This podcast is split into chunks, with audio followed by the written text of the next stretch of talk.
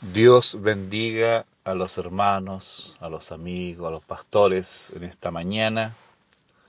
Son cerca de las seis de la madrugada. Estoy viniendo a dejar a mi hija a su práctica de trabajo acá en el sector oriente. Y reflexionando al Señor en esta mañana, eh, me preguntaba cuántos corazones estarán abatidos cuántos hermanos creyentes estarán desilusionados de, los hombres de la iglesia por todo lo que hemos visto estos días en la televisión, eh, de, todos los temas que nosotros conocemos. Eh, indudablemente estas cosas eh, apartan a muchos creyentes, lo enfrían, porque la gente se desmotiva de seguir por todas estas cosas eh, pero es importante recordar que nuestra mirada está en Jesús, como dice Hebreos, puesto los ojos en Jesús. No están en los hombres. Un gran error que nosotros hemos cometido por años es invitar a la gente a la iglesia.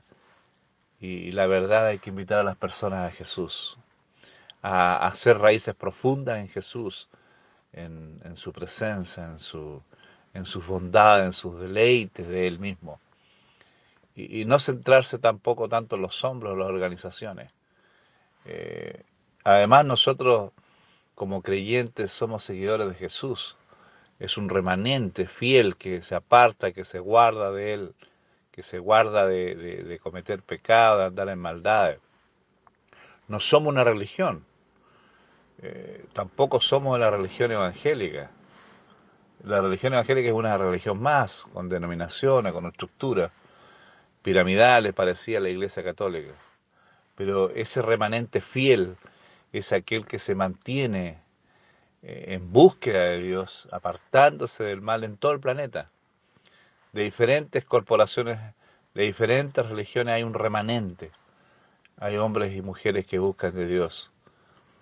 Y, que, y que Dios nos anime y nos levante en este momento, en este instante, que nos dé fuerza y seguir mirando a Jesús, porque Él no falla. Los hombres caen, fallan, nos desilusionan, nos traicionan, pero Jesús permanece para siempre. Pero de igual forma, seguir creyendo que hay personas correctas también dentro del cristianismo. Hombres y mujeres que en algún momento nos han bendecido, nos han ayudado, han dado una palabra. No todo es malo. Bendiciones y ánimo en el Señor y siempre tener nuestra mirada en Cristo Jesús.